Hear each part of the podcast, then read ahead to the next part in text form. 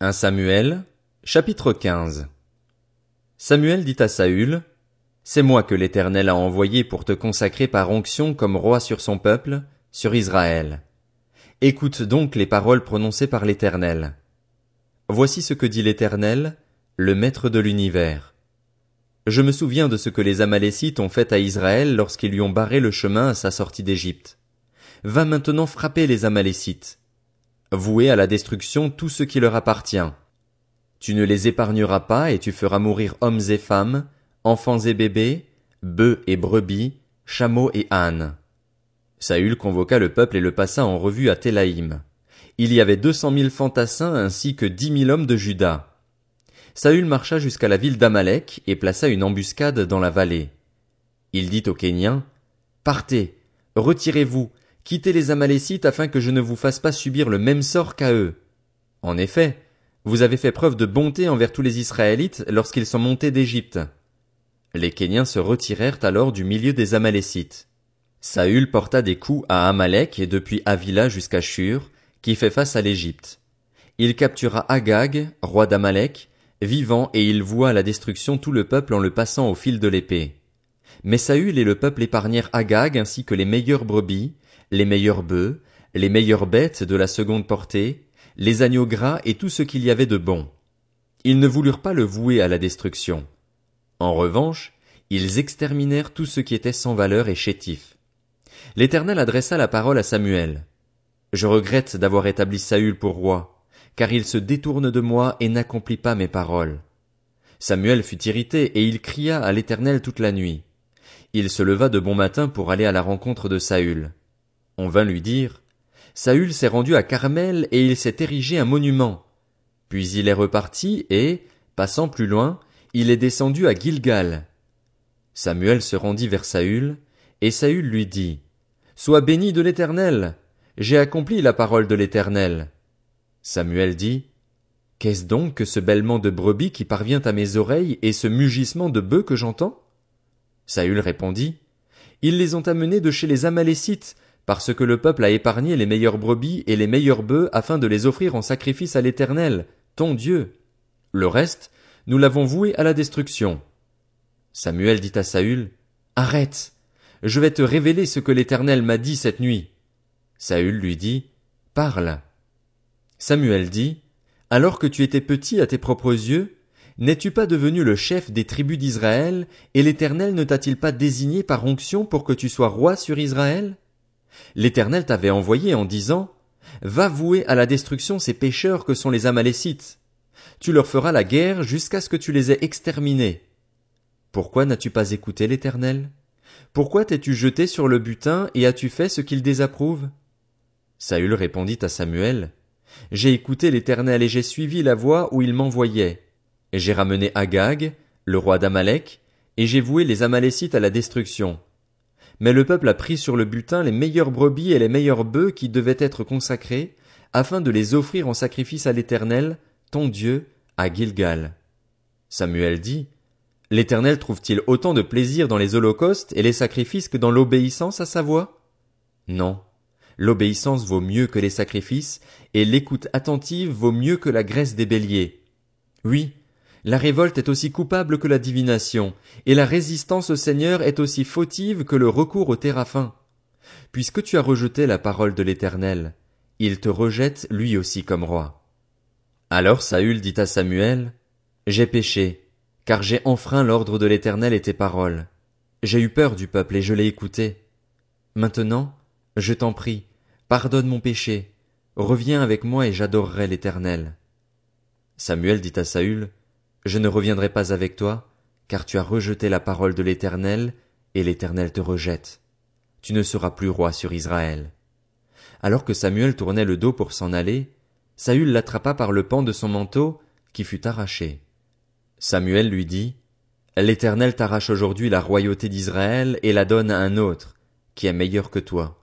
Celui qui a la force d'Israël ne ment pas et n'éprouve pas de regrets, car il n'est pas un homme pour avoir des regrets. Saül répéta, J'ai péché. Maintenant honore-moi devant les anciens de mon peuple et devant Israël. Reviens avec moi et j'adorerai l'Éternel, ton Dieu. Samuel revint à la suite de Saül, et Saül adora l'Éternel. Puis Samuel dit, Amenez-moi Agag, le roi d'Amalek. Agag s'avança vers lui d'un air joyeux. Il se disait, Certainement, l'amertume de la mort s'est écartée. Samuel dit, De même que ton épée a privé des femmes de leurs enfants, de même ta mère sera privée d'un fils. Et Samuel mit Agag en pièces devant l'Éternel à Gilgal. Samuel partit pour Rama et Saül remonta chez lui à Gibéa de Saül. Samuel n'alla plus voir Saül jusqu'au jour de sa mort. En effet, il pleurait sur lui, parce que l'Éternel regrettait de l'avoir établi roi d'Israël. 1 Samuel, chapitre 16 L'Éternel dit à Samuel, Quand cesseras-tu de pleurer sur Saül? Je l'ai rejeté afin qu'il ne règne plus sur Israël. Remplis ta corne d'huile et pars. Je t'envoie chez Isaïe, le Bethléemite, car j'ai vu parmi ses fils celui que je désire pour roi. Samuel dit, Comment pourrais-je y aller? Saül la prendra et me tuera. L'Éternel dit, Tu prendras une génisse avec toi et tu diras, je viens pour offrir un sacrifice à l'Éternel. Tu inviteras Isaïe au sacrifice. Je te préciserai ce que tu dois faire, et tu désigneras par onction pour moi celui que je t'indiquerai. Samuel fit ce que l'Éternel avait dit et se rendit à Bethléem. Les anciens de la ville accoururent effrayés à sa rencontre et demandèrent. Ton arrivée annonce-t-elle quelque chose d'heureux? Il répondit. Oui, je viens pour offrir un sacrifice à l'Éternel. Consacrez-vous et venez avec moi au sacrifice. Il fit aussi consacrer Isaïe et ses fils et les invita au sacrifice. Lorsqu'ils entrèrent, il se dit, en voyant Eliab, Certainement, celui que l'Éternel désigne par onction est ici devant lui. Mais l'Éternel dit à Samuel, Ne prête pas attention à son apparence et à sa grande taille, car je l'ai rejeté. En effet, l'Éternel n'a pas le même regard que l'homme, L'homme regarde à ce qui frappe les yeux, mais l'Éternel regarde au cœur. Isaïe appela Abinadab et le fit passer devant Samuel. Samuel dit, L'Éternel n'a pas non plus choisi celui-ci. Isaïe fit passer Shama, et Samuel dit, L'Éternel n'a pas non plus choisi celui-ci. Isaïe fit passer sept de ses fils devant Samuel, et Samuel dit à Isaïe, L'Éternel n'a choisi aucun d'eux. Puis Samuel dit à Isaïe, tous tes fils sont-ils là? Il répondit, Il reste encore le plus jeune, mais il garde les brebis. Alors Samuel dit à Isaïe, Envoie quelqu'un le chercher, car nous ne prendrons pas place avant qu'il ne soit arrivé. Isaïe envoya quelqu'un le chercher. Il était roux, avec de beaux yeux et une belle apparence. L'Éternel dit à Samuel, Lève-toi, verse de l'huile sur lui, car c'est lui. Samuel prit la corne d'huile et le consacra par onction au milieu de ses frères. L'Esprit de l'Éternel vint sur David, à partir de ce jour et par la suite. Samuel se leva et partit à Rama. L'Esprit de l'Éternel se retira de Saül, et celui-ci fut tourmenté par un mauvais esprit envoyé par l'Éternel. Les serviteurs de Saül lui dirent, Voici qu'un mauvais esprit envoyé par Dieu te tourmente. Que notre Seigneur parle. Tes serviteurs sont à ta disposition. Ils chercheront un homme qui sache jouer de la harpe. Quand le mauvais esprit envoyé par Dieu sera sur toi, il en jouera et tu seras soulagé. Saül répondit à ses serviteurs, Trouvez-moi donc un homme qui joue bien et amenez-le-moi. L'un des serviteurs prit la parole et dit, J'ai vu un fils d'Isaïe, le Bethléemite, qui sait jouer. C'est aussi un homme fort et vaillant, un guerrier. Il parle bien, a une belle apparence et l'Éternel est avec lui. Saül envoya des messagers à Isaïe pour lui dire, Envoie-moi ton fils David, celui qui est avec les brebis. Isaïe prit un âne qu'il chargea de pain, d'une outre de vin et d'un chevreau, et il envoya tout cela à Saül par l'intermédiaire de son fils David. David arriva vers Saül et se présenta devant lui. Il plut beaucoup à Saül, et il fut désigné pour porter ses armes. Saül fit dire à Isaïe, Je t'en prie, laisse David à mon service, car il a trouvé grâce à mes yeux. Lorsque le mauvais esprit envoyé par Dieu était sur Saül, David prenait la harpe et en jouait. Saül se calmait alors et se sentait mieux, et le mauvais esprit s'éloignait de lui. 1 Samuel, chapitre 17 Les Philistins réunirent leurs troupes pour faire la guerre et ils se rassemblèrent à Soko, ville qui appartient à Juda. Ils installèrent leur camp entre Soko et Azeka, à Éphes d'Amim. Saül et les hommes d'Israël se rassemblèrent aussi. Ils installèrent leur camp dans la vallée d'Ela et ils se rangèrent en ordre de bataille contre les Philistins. Les Philistins se tenaient sur une montagne et Israël sur celle d'en face. La vallée les séparait. Un homme sortit alors du camp des Philistins et s'avança entre les deux armées. Il s'appelait Goliath, venait de Gath et mesurait environ trois mètres. Il avait sur la tête un casque en bronze et il portait une cuirasse à écailles en bronze qui pesait près de soixante kilos. Il avait des jambières en bronze et tenait un javelot en bronze en bandoulière. Le bois de sa lance avait la grosseur d'un cylindre de métier à tisser, et la lance, en fer, pesait sept kilos. Celui qui portait son bouclier marchait devant lui. Le Philistin s'arrêta et s'adressa aux troupes d'Israël rangées en ordre de bataille. Il leur cria, Pourquoi sortez-vous pour vous ranger en ordre de bataille? Ne suis-je pas le Philistin et n'êtes-vous pas des esclaves de Saül? Choisissez un homme qui descende contre moi. S'il peut me battre et qu'il me tue, nous serons vos esclaves. Mais si je l'emporte sur lui et que je le tue, vous serez nos esclaves et vous nous servirez. Le Philistin dit encore, Je jette aujourd'hui un défi à l'armée d'Israël. Donnez-moi un homme, pour que nous nous battions ensemble. En entendant ces paroles du Philistin, Saül et tout Israël furent effrayés et remplis de peur. Or David était le fils de l'Éphratien de Bethléem en Juda nommé Isaïe qui avait huit fils. À l'époque de Saül, cet homme était vieux, d'un âge avancé. Les trois fils aînés d'Isaïe avaient suivi Saül à la guerre. Voici le nom de ces trois fils partis pour la guerre, Eliab, l'aîné, Abinadab le deuxième, et Shama le troisième. David était le plus jeune, et les trois aînés avaient suivi Saül. Quant à David, il faisait le va-et-vient, quittant Saül pour garder les brebis de son père à Bethléem. Le Philistin s'avançait matin et soir, et il se présenta ainsi pendant quarante jours. Isaïe dit à son fils David, Prends pour tes frères cette mesure de grains rôtis et ces dix pains, et cours au camp vers tes frères. Porte aussi ces dix fromages au chef de leurs milliers. Tu verras si tes frères se portent bien, et tu m'en apporteras une preuve de leur part. Ils sont avec Saül et tous les hommes d'Israël dans la vallée d'Ela, et ils font la guerre aux Philistins. David se leva de bon matin. Il laissa les brebis à un gardien, prit ses affaires et partit, comme Isaïe le lui avait ordonné. Lorsqu'il arriva au camp, l'armée était en marche pour se ranger en ordre de bataille et poussait des cris de guerre. Les Israélites et les Philistins se mirent en ordre de bataille, armée contre armée.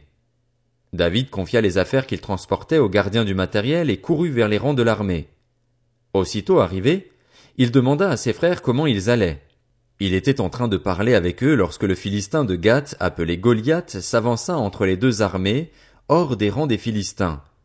Il tint les mêmes discours que les autres fois et David les entendit. À la vue de cet homme, tous les Israélites prirent la fuite et furent remplis de peur. Chacun disait, Avez-vous vu s'avancer cet homme? C'est pour jeter un défi à Israël qu'il s'est avancé. Si quelqu'un le tue, le roi le comblera de richesses, il lui donnera sa fille et libérera sa famille de tout impôt en Israël. David demanda aux hommes qui se trouvaient près de lui, Que fera-t-on pour celui qui tuera ce Philistin et qui écartera la honte d'Israël? Qui est donc ce Philistin, cet incirconcis, pour insulter l'armée du Dieu vivant? Le peuple répéta les mêmes choses en précisant, Voilà comment l'on agira pour celui qui le tuera. Eliab, le frère aîné de David, l'avait entendu parler à ses hommes, et il fut enflammé de colère contre lui. Il dit, Pourquoi es-tu descendu ici, et à qui as-tu laissé ton petit troupeau dans le désert? Je connais ton orgueil et la méchanceté de ton cœur. C'est pour voir la bataille que tu es descendu. David répondit, Qu'ai-je donc fait? N'ai-je pas le droit de m'exprimer?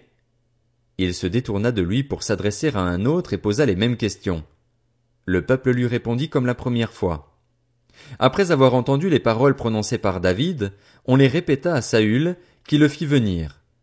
David dit à Saül, Que personne ne se décourage à cause de ce Philistin. Moi, ton serviteur, j'irai me battre contre lui. Saül dit à David, Tu ne peux pas aller te battre contre ce Philistin. Tu n'es qu'un enfant, alors que lui, il est un homme de guerre depuis sa jeunesse. David dit à Saül, Ton serviteur gardait les brebis de son père. Quand un lion ou un ours venait pour en enlever une du troupeau, je courais après lui, je le frappais et j'arrachais la brebis de sa gueule. S'il m'attaquait, Je l'attrapais par la gorge, je le frappais et je le tuais.